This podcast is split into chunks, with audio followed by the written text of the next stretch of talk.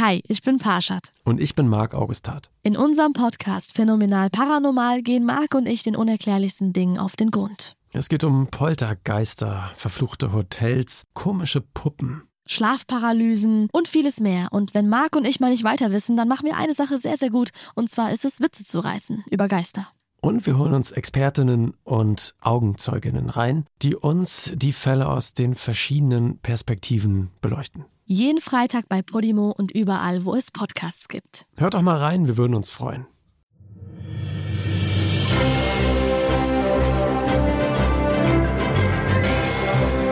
Hallo Leinwand, liebe Fans, ich bin Sebastian Gertschikow und ich melde mich heute mal bei euch aus einem besonderen Anlass. Wie sicherlich einige von euch mitbekommen haben, haben wir vor ein paar Monaten eine Steady-Seite gestartet, für die wir exklusiven Podcast-Content produziert haben. Leider haben wir dieses Projekt nun nach drei Monaten wieder eingestellt. Allerdings sind dabei ein paar tolle und interessante Sachen entstanden, auf die wir zu stolz sind, als dass wir sie in unseren Archiven versauern lassen wollen. Deswegen würden wir sie euch gerne hier einmal vorstellen. Es gibt verschiedene spannende Formate. Jetzt gleich hört ihr unser Was guckst du gerade so, wo ich Redakteure dazu befrage, ja, was sie denn gerade so an Serien oder Filmen gucken. So bekommt ihr dann einen schönen Einblick, was Filmstaatsredakteure so in ihrer Freizeit alles gucken. Den Start macht heute hier übrigens unser Chefkritiker Christoph Petersen. Falls euch das Ganze hier gefällt, lasst es uns gerne wissen. Einfach per Mail an leinwandliebe.filmstarts.de. Und jetzt viel Spaß. Okay, Christoph, und was guckst du so? Ja, jetzt habt ihr da gerade unseren Moderator Sebastian Gertschikow gehört. Den kennt ihr ja schon von den normalen Leinwandliebe-Folgen. Aber jetzt wird er hier auf für unsere Steady Unterstützer gibt's jetzt hier fortan genau das Format, was er gerade gesagt hat. Und was guckst du so gerade? Und da wird er sich jedes Mal einen von uns aus der Filmstarts-Redaktion schnappen. Heute bin ich das, Christoph Petersen, Chefkritiker von Filmstarts, und will ihn einfach mal so ausfragen. Denn wir haben von den Kommentaren zu unserer normalen Leinwandliebe-Folge, von den vielen Mails, die wir bekommen haben, eigentlich immer so das Feedback gehabt, dass ihr da draußen eigentlich ganz gerne einfach mal so ein bisschen so, nicht immer nur ein Film, der gerade der Woche startet, sondern auch Klassiker und auch mal ein bisschen was Abseitiges und einfach was so Zufallsfunde auch. Und das in der normalen Folge, die, die sich an die große Masse richten, ist das aber immer ein bisschen schwierig, da jetzt über einen ganz abseitigen, merkwürdigen Film zu reden oder so. Und deswegen haben wir gesagt, wir machen das jetzt. Sebastian weiß vorher nicht, was wir so gucken. Das ist richtig. Ähm, ich habe jetzt mal äh, für die erste Folge so meine letzten 90 Filme mitgebracht. Also ähm, und ja, da, wir hatten gesagt, es geht nur eine halbe Stunde, Christoph. Ja, ja, wir waren doch, ich denke, ich habe meine letzten 90 Filme gemacht, da wird man natürlich ein bisschen aussuchen, was interessanter ist. Und das ist ja auch nur der letzte Monat, ne? Coro Corona sorgt ja schon dafür, dass man fast noch mehr Filme guckt als normalerweise. Aktuell wäre ich übrigens ohne Corona gerade in Cannes beim Filmfestival. Also das muss ich ja zu Hause irgendwie aufgle mhm. ausgleichen, indem ich jeden Abend mindestens drei Filme gucke. Ähm, und das tun die halt folgendermaßen. Sebastian fragt, und was guckst du so? Und dann stelle ich ihm, wie als wenn wir ganz normal privat plaudern würden, möglichst äh, ein bisschen erzähle ich ihm, was ich so für mich entdeckt habe, was ich gerade spannend finde. Und wenn ich tolle Sachen erzähle, dann fragt Sebastian nach und dann wird das eine ganz spannende Diskussion. Und in dem Moment, wo er sagt, ah, jetzt habe ich zu dem Film aber echt genug gehört und bleib mir mit dem Scheiß weg, dann kann er sagen, mittendrin, und was guckst du noch so? Und äh, dann muss ich, selbst wenn ich gerade in der schönsten Erzählung bin, leider aufhören. Und äh, dann kommen wir zum nächsten Film.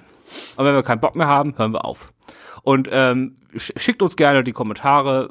Was hat euch gefallen? War es zu lang, zu kurz? Sollen wir weniger über die einzelnen Filme reden, mehr über die einzelnen Filme, damit Sebastian dann sein Nachhaken ein bisschen anpassen kann. Aber das ist so diese Idee dieses Formats und äh, ich bin mal ganz gespannt, ob das so spaßig und unterhaltsam wird, wie ich es mir vorstelle, oder ob wir uns gleich hier nur noch stammelnd irgendwie durchhangeln, aber das glaube ich eigentlich nicht. Vor allem, ich finde es spannend, weil ich muss mich mal nicht auf einen Podcast vorbereiten, weil ich so überhaupt nicht weiß, was mich jetzt erwartet und wer weiß, vielleicht muss ich mir fürs nächste Mal eine Stift und Zettel mitnehmen, damit ich mir ein paar gute Tipps aufschreiben kann.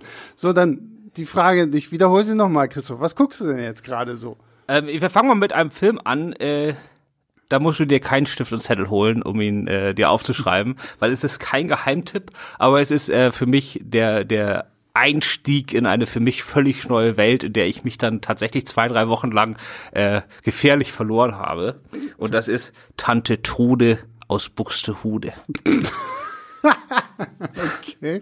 Was ist das? Das ist, äh, das ist eine Komödie von 1971 mit Ilja Richter, dem damaligen Fernsehmoderator von Disco und Rudi Carell. Okay. Es ist so eine Männer verkleiden sich als Frauen Verwechslungskomödie aus äh, aus so einer bayerischen Produktionsgesellschaft und die haben am Anfang des Lisa Film heißt sie und die haben am Anfang von Corona äh, so so so gestartet, dass die jeden Tag alten Filme umsonst auf YouTube gestellt haben. Mhm. Und ich wollte da einfach mal reingucken, weil das einfach so ein komplettes schwarzes Loch für mich ist, so der der Popfilm, der deutsche oder Pop-Komödienfilm der 60er und 70er der Deutschen, der ist natürlich auch das meiste ziemlich strecklich, aber ich hab, wollte zumindest mal reingucken, um ein hm. paar gesehen zu haben. Und, das ist äh, aber jetzt nicht so Heimatfilm, ne? Oder das ist schon nee, das ist nicht mainstreamiger so, oder wie? Nee, das waren damals waren das hatte das Millionenpublikum. Also ja. diese Filme waren dann immer, wenn man sich heute alte Listen aus den 60er und 70er anguckt, was da immer so auf den Platz 10 der meisten Kinobesucher des Jahres ist. Also da hat so ein Film jetzt wie Tante Trude aus Buxtehude hat halt zwei Millionen Zuschauer gehabt in mhm. Deutschland. Worum geht's da jetzt genau? So genau kann man das nicht erklären. Die werden immer irgendwie verwechselt und dann müssen sie sich okay. als Frauen verkleiden. In ich habe die Fortsetzung, es gibt, wenn die tollen Tanten kommen, es gibt, wenn die, das, also es gibt mehrere Teile.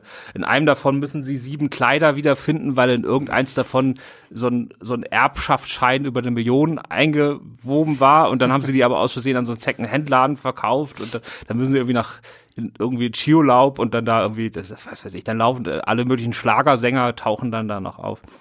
Und ich fand aber, ähm, natürlich sind die Filme alle nicht gut, aber ich fand, die haben einfach so eine anarchische Energie, einfach, die sind einfach so bescheuert, dass äh, ich gar nicht weiß, wie man da als Filmemacher überhaupt anfängt. Also wie kann man einen solchen Film überhaupt also bewusst drehen? Ich verstehe das nicht. Aber das hat mich so fasziniert, dass ich da in dem Bereich dann tatsächlich ein bisschen, bisschen weiter geguckt habe. Denn auf Amazon Prime gibt's ganz viele von diesen Filmen.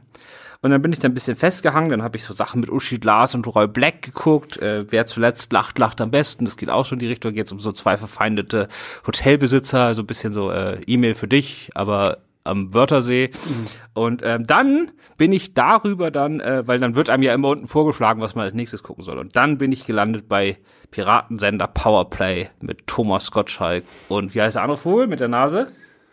Ach äh, Gott, ja, wie heißt er denn? Verdammt. Ich das kann nicht sein, nicht dass wir das nicht wissen.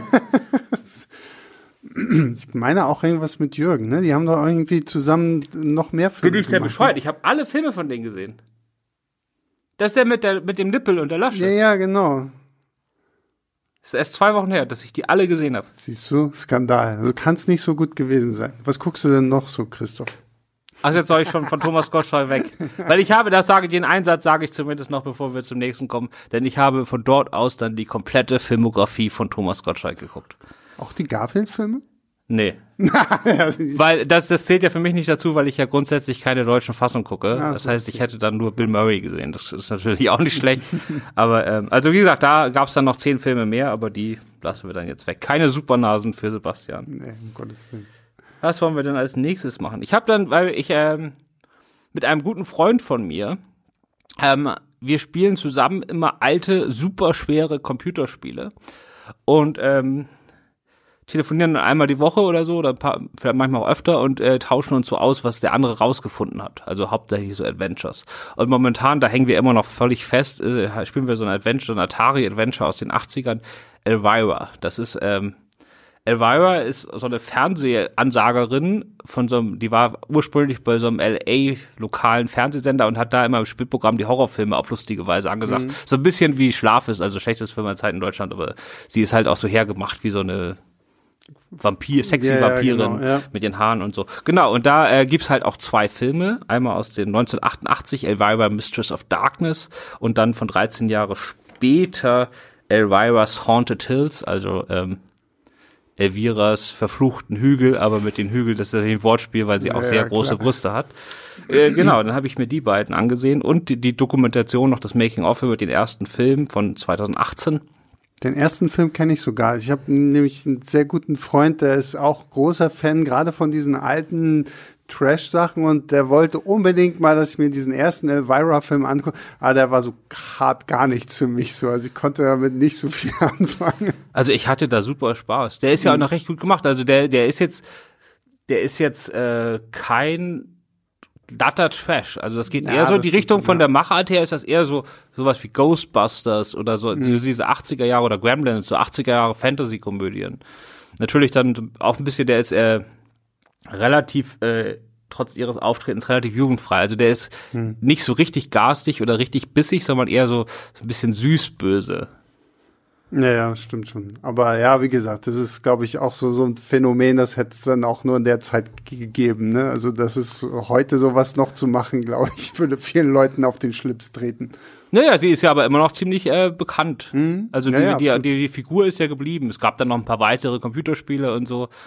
Also das Dumme war irgendwie damals, ähm, Aber was, was sind denn die Computerspiele? Also, also das, das Spiel, was ich spiele, das Amiga-Spiel ist, da ist man quasi ähm, so ein junger Typ, der irgendwie von Elvira zur Hilfe gerufen wurde und dann ist, muss man in so einem Schloss alle möglichen Rätsel lösen und Leute umbringen. Und das Kampfsystem ist mega schwierig und das Adventure, also es ist wirklich so ein Pick-up-Adventure, man muss noch Zaubertränke brauen, um, um irgendwie gegen die stärkeren Gegner Chancen zu haben und so. Das ist halt eins von diesen, damals waren die Spiele halt noch richtig arschschwer. ja, ja. Und ich weiß, ich habe das ausgesucht, wir suchen immer abwechselnd die Spiele aus. Und ich habe das ausgesucht, weil das war halt so eins dieser Spiele, die wir damals bei uns zu Hause heimlich gespielt haben, weil es gibt so viele Arten, äh, auf die man sterben kann. Und die sind mega brutal. Also die sind auch, dann hast du immer so einen Schlussbildschirm, ähm, wo dann, wo dann dein abgeschlagener Kopf von Maden aufgefressen wird oder so. Und das war eigentlich für, da unser damaliges Ziel war nicht, das äh, durchzuspielen, sondern unser Ziel war, möglichst viele Tod neue Todesarten zu finden, weil es gab ganz viele Arten, auf die man sterben konnte und jede einzelne hatte ihre eigene Animation. Das war immer das Tollste, wenn man da eine neue gefunden hat. Und jetzt, natürlich sind wir nie weit gekommen, weil wir haben das alles nicht verstanden und wir haben auch nicht, wir hingen jetzt auch zwei Wochen lang weil wir an einer Stelle nicht weiterkamen, weil wir die scheiß Zaubertränke nicht gemixt bekommen haben. Bis ich irgendwann, weil wir, wir haben so ein ganz klares Versprechen, keiner guckt bei uns nach oder holt sich Hilfe. Und dann habe ich irgendwann aber durch Zufall in einer alten Kritik gelesen, dass es einen Kopierschutz gibt. Und die Anleitung für die Zaubertränke, die wir immer im Spiel gesucht haben, die stehen im Handbuch und das ist der Kopierschutz. Ah, okay. So, und das hätten wir, weil wir sowas eigentlich nicht machen, weil wir halt immer Ja. sagen, wir spielen es komplett ohne Hilfe, hätten wir gar nicht mitbekommen, dass wir nur wegen des Okay, scheiß krass. Kopierschutzes Ja. hängen. Naja. Aber was sagst du jetzt allgemein zu den, zu den Elvira-Filmen und auch zur Dokumentation? Also, Also ich bin, die Dokumentation ist so eine typische, heute sauber produzierte Making-of-Sache. Fand ich interessant, weil ich äh, das damals, äh, das Interessante ist halt, der Film war dann so semi-erfolgreich, wurde später zum Kultfilm auf DVD. Das lag aber gar nicht daran, dass die Leute nicht geguckt haben, sondern die Produktionsfirma ist in der Woche des Kinostarts bankrott gegangen.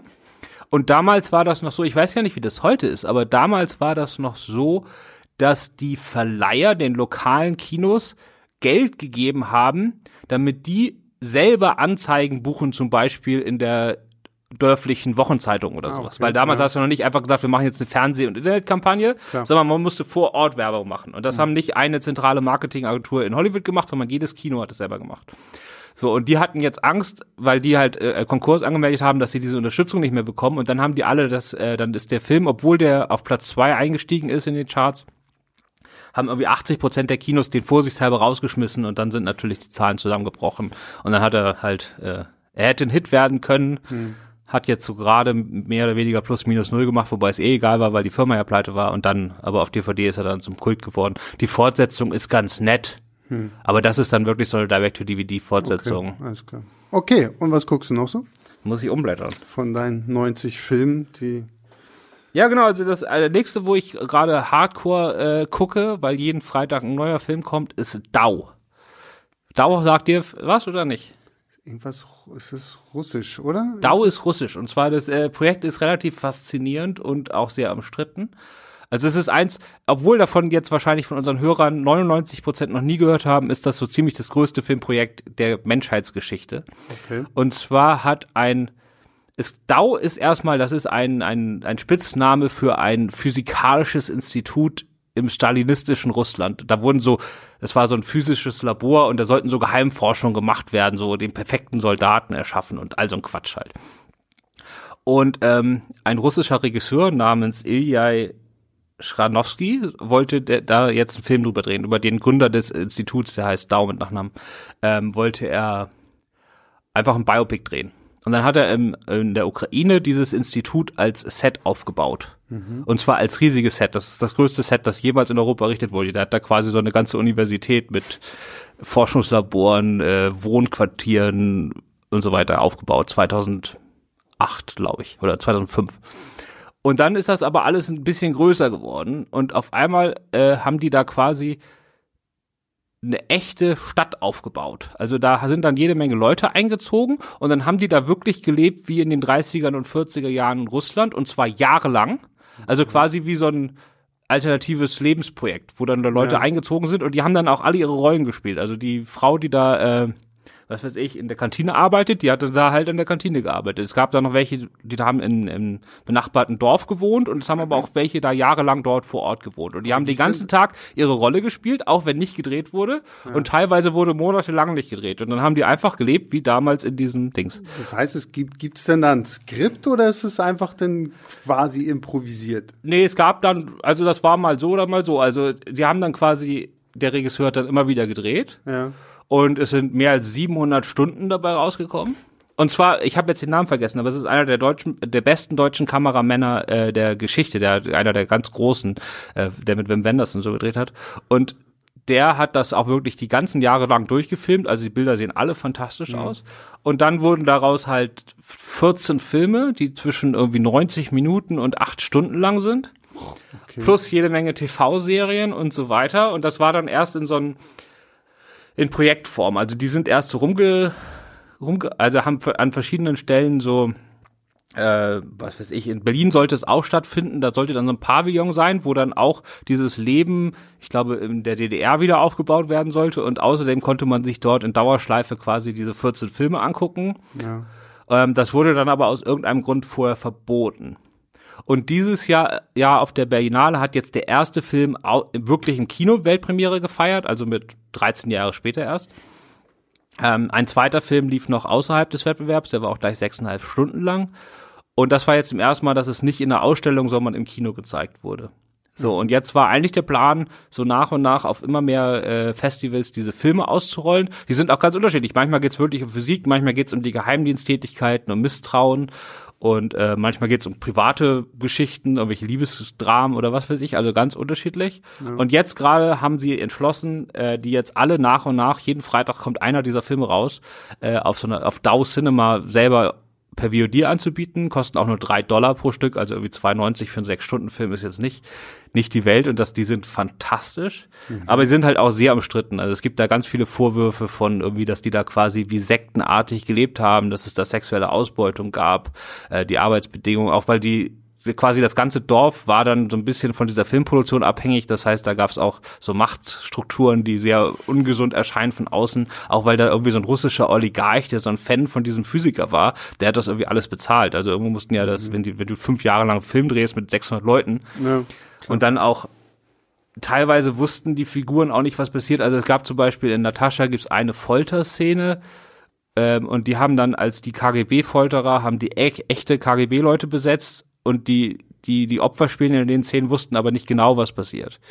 So, also das ist auch schon sehr sch sch schwierig. Und dann in dem sechseinhalb Stunden Film, der auch auf der Berlinale lief, der mein Lieblingsfilm ist und wo ich auch meine, dass man mit dem anfangen sollte, weil der die ganze Geschichte eigentlich einmal so von vorne bis hinten mehr oder weniger durcherzählt. Und die anderen Filme sind alle so Abzweigungen. Die zeigen dann da mal eine Figur, die man vorher schon mal da hat durchs Bild sehen, se laufen sehen, die hat auf einmal ihren ganzen eigenen Film und so. Ja. Quasi das MCU des, äh, des Physikalischen. Und ähm, da, das endet damit, dass eine Gruppe von Nazis äh, dieses Institut zerstört. Das ist auch in Wahrheit so passiert. Und die haben sie auch alle mit echten Nazis besetzt. Also es sind welche von diesen äh, von Putins homophoben Schlägertrupps, die da jetzt in diesem Film mitspielen. Und das ist alles es gibt dann auch eine Schlachtung vom Schwein und so, die man komplett okay, ausfindet. Meine Güte. Und das ist also, das ist also schon teilweise echt harter Tobak. Und ähm, man kann das natürlich auch rundherum ablehnen. Mhm. Aber es ist für mich gerade, was Filme angeht und Kino angeht, ist es gerade das Aufregendste, was es gibt. Und jeden okay. Freitag wird gleich ja. der neue, Krass. der neue geguckt. Und was guckst du, wenn du sowas nicht guckst? Äh, ich durfte zu Ende erzählen mal, das ist doch auch ganz Ja, na, es war tatsächlich, es klingt wirklich nach einem sehr, sehr spannenden Projekt, aber wie gesagt, so klingt schon fast spannender noch zu hören, was, was so de, das Ganze drumherum ist, ne? So, so Making of zu DAO. Aber Ja, gibt's ja auch ganz viele Artikel drüber. Und wie gesagt, also was sie jetzt noch machen ist, jetzt hab ich wieder, darf ich wieder noch einen Satz sagen, weil du hast ja nur abgebrochen, weil ich nicht so was habe. Diese 700 Stunden, Hm. die stellen sie jetzt komplett online oder 800 Stunden und dann darf jeder seine eigenen Filme daraus. Äh, also das ist schon. Äh, ich habe geguckt mal ein bisschen was was unterhaltsames zwischendurch. Bitte, äh, einfach ja. ein ein ein, ein äh, so eine schwarze Komödie, über die ich vor ein paar Jahren habe ich der so entgegengefiebert, weil ich die eigentlich sehen wollte. Und dann ist die aber nach ihrer Festivalpremiere ziemlich untergegangen und habe nicht mehr viel von gehört. Jetzt habe ich sie halt nachgeholt. Äh, die heißt Seven Stages to Achieve Eternal Bliss. Eigentlich ist der Titel noch viel länger, aber ich äh, habe den jetzt nicht dabei. ähm, und da spielt Taika Waititi spielt einen ähm, Sektenführer, der ja. also einen Kult gegründet hat irgendwo in Amerika und äh, Teil dieses Kultes, das ist so ein Selbstmordkult. Und der, der Taika Waititi hat sich schon vor Beginn des Films quasi selbst umgebracht. Der taucht immer nur so als Geist oder Rückblenden auf. Stimmt, ich habe, glaube ich, den Trailer irgendwie jetzt Und letztes Mal gesehen. ähm, das Lustige daran ist halt, dass es zu, zu diesem Kult gehört, dass man sich in einer ganz bestimmten Badewanne umbringt. Mhm. Und der Film handelt halt von den zwei Personen, die diese Wohnung mieten Ja. und das nicht wissen. Und dann klettern halt andauernd Leute durchs Fenster und bringen sich bei denen in der Badewanne okay, das klingt gut. Aber ist es auch ein Film von Taika Waititi? Nee, der das hat da nur mitgespielt und das waren wahrscheinlich irgendwelche Kumpels von ihm. Der ist auch schon vor Jahren gedreht worden und kommt, kommt jetzt halt in Amerika raus. In Deutschland ist er noch gar nicht raus. Ja. Und ähm, die Idee ist halt super und das ist halt 20 Minuten lang ganz witzig und dann ist es halt doof. Ach so, also. Also das ist äh, macht schon Sinn, dass der nach seiner Tor ich glaube in Toronto hatte er seine Weltpremiere, danach ist er halt echt in der Versenkung verschwunden. Ja, schade, weil wie gesagt, ich habe den Trailer letztens irgendwie auf Filmstarts gesehen und dachte, Mensch, das sieht ja echt ganz witzig aus, aber okay, also es ist offensichtlich nur für, für den Trailer gut genug und danach hört es dann irgendwie auf. Genau, ne? also das war echt für mich auch so ein Weggucken. Da habe ich jetzt auch, darfst gerne weiterfragen, weil da habe ich jetzt auch nicht mehr viel mehr. Okay, na gut, dann- Aber ich wollte die Geschichte erzählen, weil die lustig ist. Okay, ja, der klingt auch tatsächlich sehr lustig. Ja, guckt euch den Trailer sonst mal an. Ich pack den, wir packen den mal irgendwie in die Beschreibung mit rein, weil der Trailer sieht tatsächlich ganz lustig aus. Aber was guckst du noch so? Naja, ich darf ja über Thomas Gottschalk nichts sagen, aber ich war dann irgendwie so in diesem Modus drin, äh, da jetzt so, so abseitigere äh, Bildungslücken zu schließen. Und deswegen habe ich mich, und das waren die ersten Filme, die ich in deutscher Synchronisation gesehen habe, seit 2011, aber absichtlich. Ähm, weil ich irgendwie so dieses Gefühl von damals haben wollte. Das waren alle acht Teile von Eis am Stiel. ich weiß jetzt nicht, wie bist du da unterwegs? Eis am Stiel, tatsächlich habe ich auch sehr viele davon gesehen, aber ich glaube längst nicht alle acht so. Ähm, aber ja, das war ja so, das ist ja das frühere American Pie irgendwie gewesen, ne? So, weiß nicht, sind das vier Jungs, fünf Jungs in Israel? Drei. drei. Also es sind immer mal mehr, aber die, Ja, die Hauptfiguren sind Genau, drei. die irgendwie ihre sexuellen Abenteuer da ausleben und erleben. Ja, Ja, ich meine, das wurde da, also ich äh, habe auch nur diese Geschichten gelesen, weil wie gesagt, ich habe noch nie was davon gesehen und ich habe die jetzt alle nachgeholt. Ähm, so was man so hört, also die wurden ja damals auf dem Schulhof gehandelt, so die die mitgeschnittenen äh, Videokassetten aus dem aus dem Fernsehen wie Crack, ja. Ja. Weil das war natürlich erstmal was lustig und zweitens waren halt äh, war halt auch Sex drin. Das war ja schon Und was man, was man nicht unterschlagen darf, sie hatten immer sehr, sehr geile Soundtracks. Also es war ja auch immer nur so äh, Rock der 50er, 60er Jahre und so. Also, also auch wegen der Soundtracks. Ich glaube, es gibt jetzt noch so CD-Compilations für Leute, die noch CDs irgendwie kaufen oder so, wo halt Eis am Stiel Soundtracks rauf und runter, also die guten alten Oldies einfach mit drauf. Ja, und also das ist unfassbar. Also alleine der erste Teil, was da an, da läuft ein Klassiker Ja. nach dem anderen. Das könntest du heute an Musikrechten überhaupt nicht mehr bezahlen. das wäre absolut, das wäre ja heute wäre das Budget 99 Prozent nur Ja, Musikrechte. ja.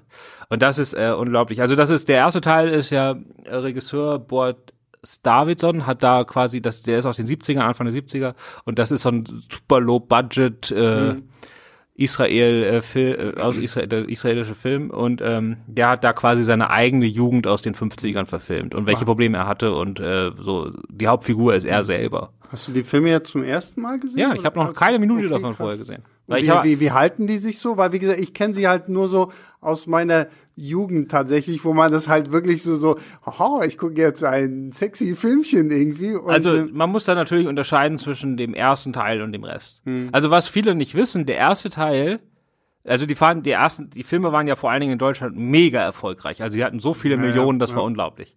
Ähm, der erste Teil lief im Wettbewerb der Berlinale. wirklich. Und ähm, das war damals auch eine ziemlich umstrittene Entscheidung, aber der war dann auch der absolute Publikumsfavorit des gesamten Festivals. Ja. Und das versteht man schon. Also der hat schon so eine, so eine, äh, hat zwar auch ein paar Sexsachen, aber der hat vor allen Dingen so eine süße Jugend, Rückblick auf die Jugend. Es geht da auch viel um Abtreibung und all solche Sachen. Also der ist, ich fand den super. Und der hat sich auch super gehalten. Der erste Film ist richtig gut. Ähm, ab dem zweiten ging es dann rapide bergab. Und dann ist auch das Problem, ich finde, die haben alle so eine gute Energie, weswegen einem nie langweilig wird, auch wenn sie eigentlich dieselben fünf Gags immer nur wiederholen in allen Teilen und das dann irgendwann nur das blöde Line ist, das kann man sich trotzdem gut angucken. Was natürlich aus heutiger Sicht nervt, ist halt, dass das alles extrem übergriffig ist. Also nicht nur wie die Frauen dargestellt werden, Ja, dass die, ja, das ja. ist eh klar, aber auch was die Jungs da machen, also das ist, das ist, das ist oft einfach, das ist äh, strafrechtlich Vergewaltigung, was die da abziehen. genau. Also wenn sie da irgendwie über bewusstlose Mädchen äh, rüberrutschen, alle drei nacheinander und man soll das auch noch irgendwie lustig finden, habe ich, tue ich mich jetzt mittlerweile, ich weiß, dass das eine andere Zeit ist, aber Mhm. wenn man das guckt, das ist halt nicht, äh, das ist halt schwierig, denen dann immer noch so großartig die Daumen zu drücken bei ihren Eroberungen. Klar, absolut. Ja, ja, das ist halt wirklich das ist Und dann hat, schwierig denn. Genau, also das ist ja auch, also was natürlich ganz, ich habe jetzt wieder den Namen vergessen, aber das ist das Tolle an diesem Format, dadurch, dass wir einfach so äh, quatschen und noch nicht genau wissen, wo wir hinkommen, bin ich natürlich nicht so gut vorbereitet, wie wenn wir nur über einen Film reden, aber das ist halt so. Ähm, aber sozusagen, es ist ja mit Abstand der erfolgreichste israelische Film aller Zeiten, der erste Teil, die anderen auch. Und die haben so unfassbar viel Geld damit verdient. Und danach sind ja die beiden Produzenten, die sind auch ganz berühmt nach Amerika gegangen und haben da hunderte von Filme produziert. Also die haben diesen ganzen Schlonzkram, also diesen äh, B-Movie, C-Movie, Action-Kram der 70er und 80er, das ist so zu zwei Dritteln alles von denen. Also das kam alles daher. Die haben Jean-Claude Van Damme entdeckt und so, das ist alles, hängt alles mit Eis am Stiel diese, zusammen. Ja, ja, da gibt's ja auch diese Dokumentation, sind die Electric Boogaloo oder Ja, so. exakt. Da, da, die ist wirklich sehr empfehlenswert, auch tatsächlich, wenn man so sich einfach auch für äh, Film und Filmproduktion irgendwie an sich interessiert, weil da geht's auch genau um diese Typen und ja, ja, stimmt. Das, aber finde ich ja interessant, dass du die Reihe mal so mit drin hast, weil wie gesagt, das war so, das war so das erste richtig erotische, was ich als äh, Junge irgendwie mal im, im Fernsehen gesehen habe oder so und ähm, ich habe sie seitdem auch nie wieder gesehen. Ich weiß, das Einzige, woran ich mich halt noch erinnern kann, ist, wie, wie großartig die Musik immer war. Gut, aber was guckst du denn sonst noch so? Ich hab, weiß nicht, ob das jetzt als extra zählt, aber ich erwähne es einfach mal. Ich habe nämlich danach, nachdem ich es dann geguckt habe, auch noch die äh, Dokumentation über die Reihe geguckt. Eskimo Limon von äh, Siegern und Verlierern. Äh, von, es war, es sind, glaube ich, eine NDR-Dokumentation von vor drei Jahren, die da auch damals relativ große Wellen geschlagen hat. Und äh, die fand ich doof. Weil die hat zwar die ganzen Stars, also bis auf einen, einer der drei Hauptdarsteller ist ja schwul und der hat dann relativ schnell äh, große Probleme mit der Reihe gehabt und wollte mit der dann auch nichts mehr zu tun haben, weil er gerade so der Macho-Arsch ist und so. Ja. Da, das hat. Ähm, und die anderen sind aber, haben aber alle vor, aber das ist so ein, also sie zeigt halt, welchen Schaden diese Reihe bei den Schauspielern und bei anderen Sachen äh, so alles angerichtet hat. Und das finde ich ja natürlich auch absolut legitim, das zu machen.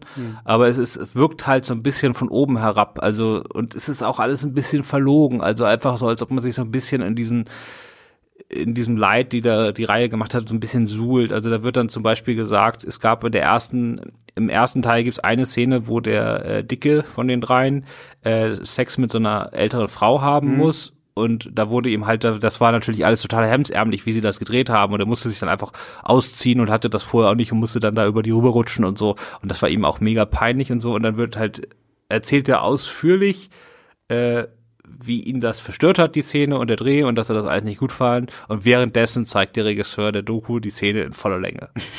Wo man sich dann immer denkt, ja, ey, wenn du das doch alles so angeblich so ernst nimmst, warum machst du das denn dann? Ja. Also, das fand ich alles ein bisschen, pff. also ich fand die Inhalte, da waren, die hatten auch das Auswahlkomitee der Berlinale und so, da waren dann ein paar interessante Infos, aber so die Haltung zu dem Ganzen, das fand ich unangenehm. Na gut, dann, was guckst du noch? Ja, ich muss mal gucken, was habe ich denn hier noch gesehen?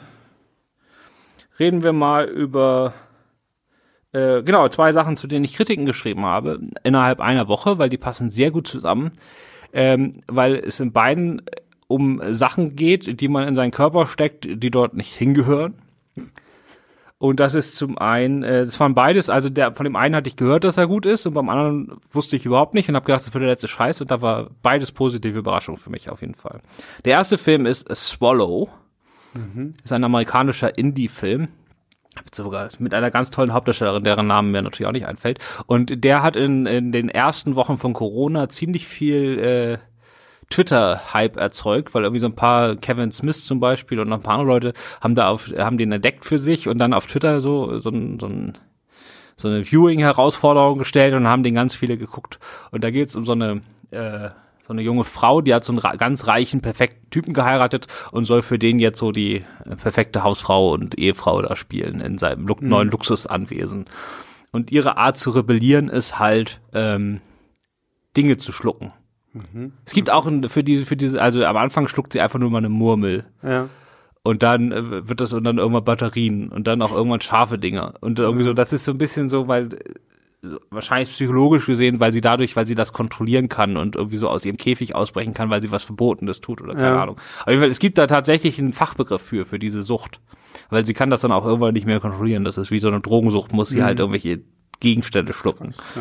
Ja. Äh, das war äh, ziemlich super, vor allem weil der Film in die letzten 20 Minuten noch mal eine ganz andere Richtung geht. Äh, das, also der lest meine Kritik nach, die fand mhm. ich toll. Ja, ich habe sogar, ich habe deine Kritik habe ich gelesen und sogar auch den Trailer gesehen und da dachte ich auch, okay, wow, das sieht schon auch äh, ganz anders aus, als man es jetzt irgendwie so erwarten würde, weil ich auch im im Vorfeld hatte ich die Kritik zu dem anderen Film, zu dem du jetzt wahrscheinlich kommst, äh, gelesen und da war ich nicht so Fan, nicht so begeistert von, ähm, aber ich weiß nicht, gehst du auf? Ja, also wie gesagt, also Swallow, das äh, ist jetzt kein billiger Horrorfilm, mhm. das ist mehr so ein Indie- Drama, Drama ne? das aber ja. unglaublich stylisch aussieht. Also ja. das ist schon ein Genre, ne? Weil ja. man wartet natürlich immer so drauf, oh, was schuckt sie als nächstes? Und dann, mhm. ich habe auch, also ich hatte da jetzt nicht so große Probleme damit, aber ich habe das auf Twitter gelesen. Viele Leute haben sich dann immer die Hände vor Augen gehalten, mhm. weil die nicht sehen konnten, wie sie sich irgendwas da im Mund steckt und runterschluckt.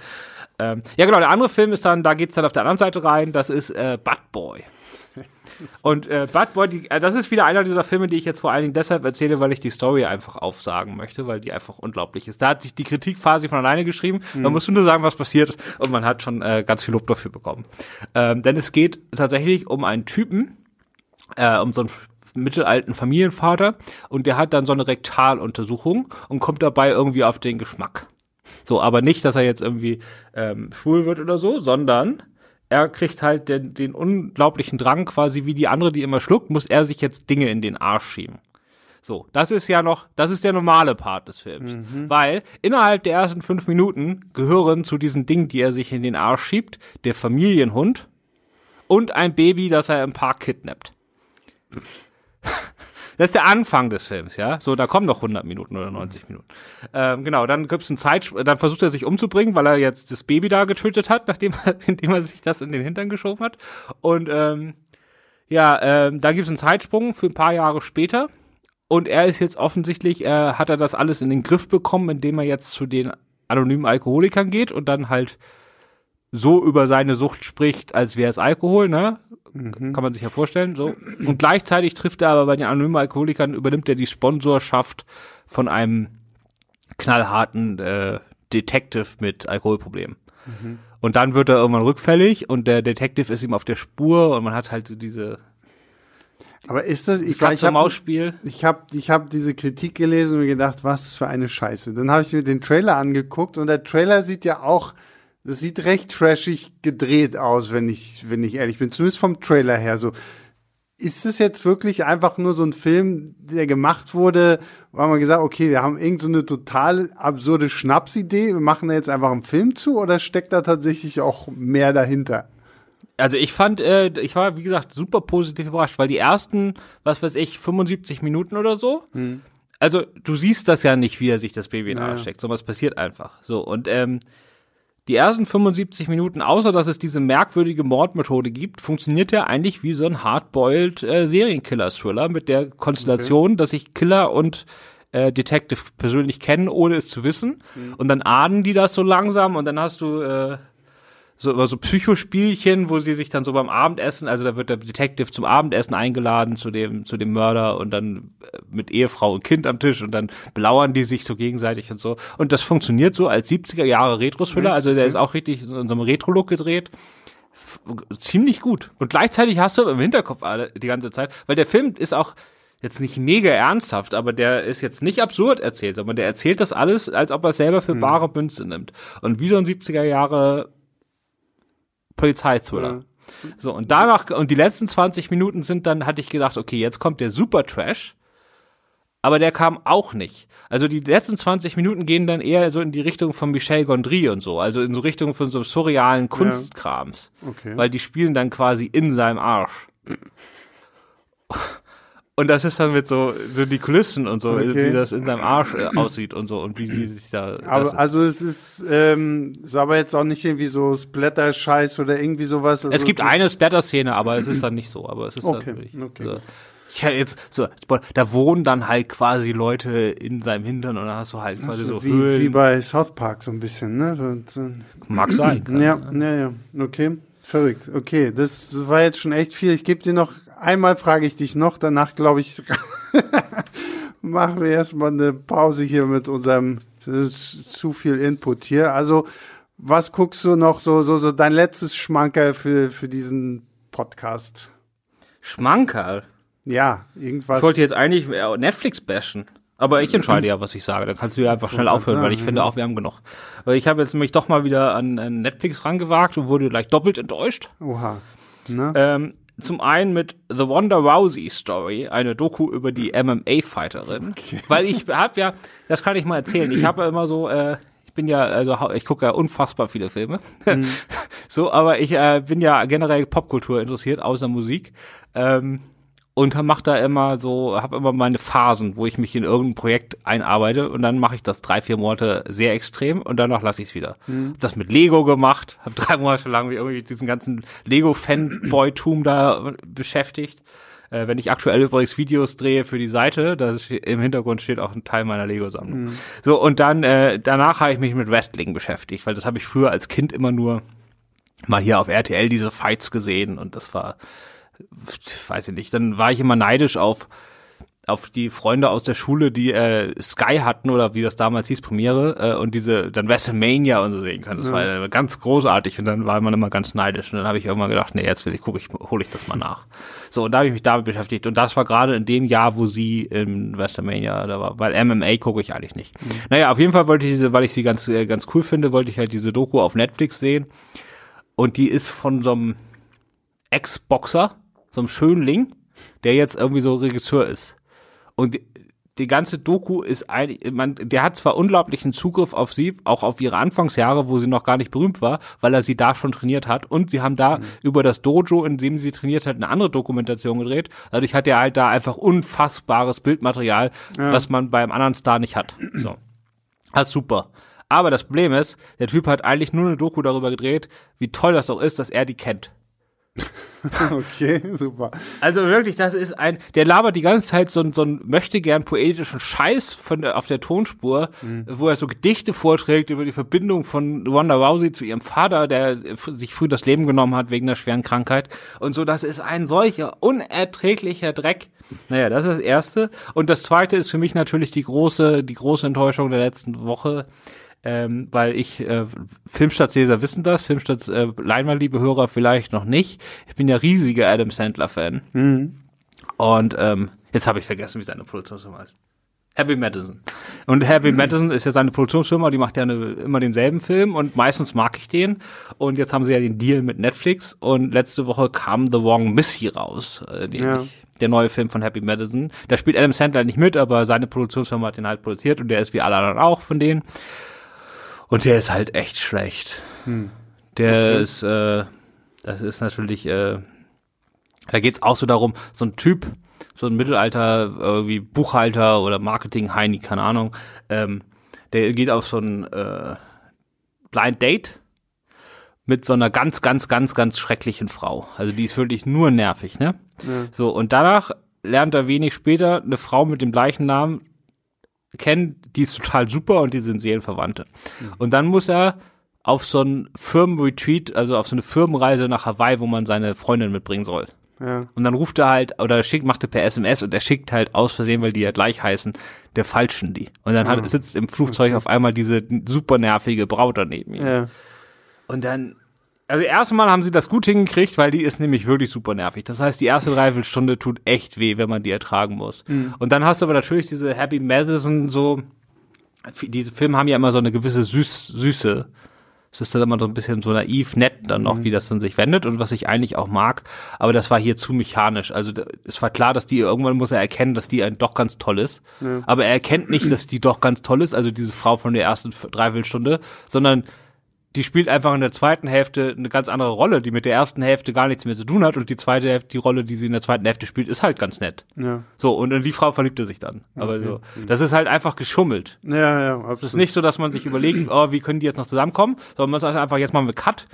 Statt Nervigkeit auf zwölf, wie wir sie kennengelernt haben, ist sie einfach nur noch Nervigkeit auf zwei, so dass mhm. es eher süß nervig als nervig ja. nervig. Und das ist einfach, das ist, das ist geschummelt, das äh, lasse ich so nicht durchgehen. Und äh, ja. Ja, na Mensch, Christoph, vielen Dank. Das war doch eine interessante und vor allem sehr abwechslungsreiche Liste. Ähm, ja, und ihr da draußen äh, schreibt gerne irgendwie in die Kommentare, was, was ihr gerade so schaut. Interessiert uns natürlich auch. Vielleicht gibt das irgendwem auch noch eine Inspiration. Und äh, ja, Fragen, Lob, Kritik, Anmerkungen könnt ihr wie immer an leinwandliebe.filmstarts.de schreiben. Genau, und ihr seid ja jetzt erste Folge hier auf Steady und ihr seid jetzt die allerersten, das heißt, es gibt auch noch nicht so viele. Genau. Das heißt, wir lesen, wir lesen eh alles, aber. Wir lesen eh alles, genau. Äh, jetzt habt ihr noch echt, ein, also wirklich echt Einfluss darauf, wie das hier mit den Formaten oder dem Format, wir haben noch ein paar andere, die jetzt in den Wochen kommen. Es gibt ja jetzt hier auf Steady jede Woche einen extra Podcast und wir wollen auch, dass ihr bald damit abstimmt, was dann in bestimmten Folgen passiert. Aber jetzt erstmal, das ist jetzt das erste Format, das wir vorstellen. Wir haben dann noch ein zweites Format, da könnt ihr euch dann in der nächsten Woche drauf freuen. Da geht es darum, dass zwei Filmstaatsredakteure gegenseitig äh, den Lieblingsfilm des anderen gucken vorher nicht miteinander darüber reden mhm. und dann hier in unserem Aufnahmebooth zum ersten Mal aufeinandertreffen und dann alle Daumen drücken, dass der andere den nicht super scheiße findet, weil ich weiß persönlich, weil ich zeige auch, also ich habe einen sehr, das kommt dann auch irgendwann, ich habe einen äh, sehr unbekannten Lieblingsfilm und äh, ich zeige dem jeden, der nicht bei drei auf den Bäumen ist und äh, es tut dann es tut unglaublich weh, wenn die Leute den ganz doof finden. Nee. Und, äh, es freut einen aber auch unglaublich, wenn die anderen den irgendwie, wenn die da auch was dran entdecken, was man selber auch dran entdeckt hat. Und äh, da bin ich extrem gespannt auf mein Gegenüber, weil da habe ich echt Angst. Aber ich bin auch gespannt, was bei den anderen so kommt. Und bei Tobias Meyer wissen wir alle, was kommt. genau. Ja, dann, damit verabschieden wir uns und wir hören uns bald wieder. Bis zum nächsten Mal. Ciao, Bis dann. ciao. ciao.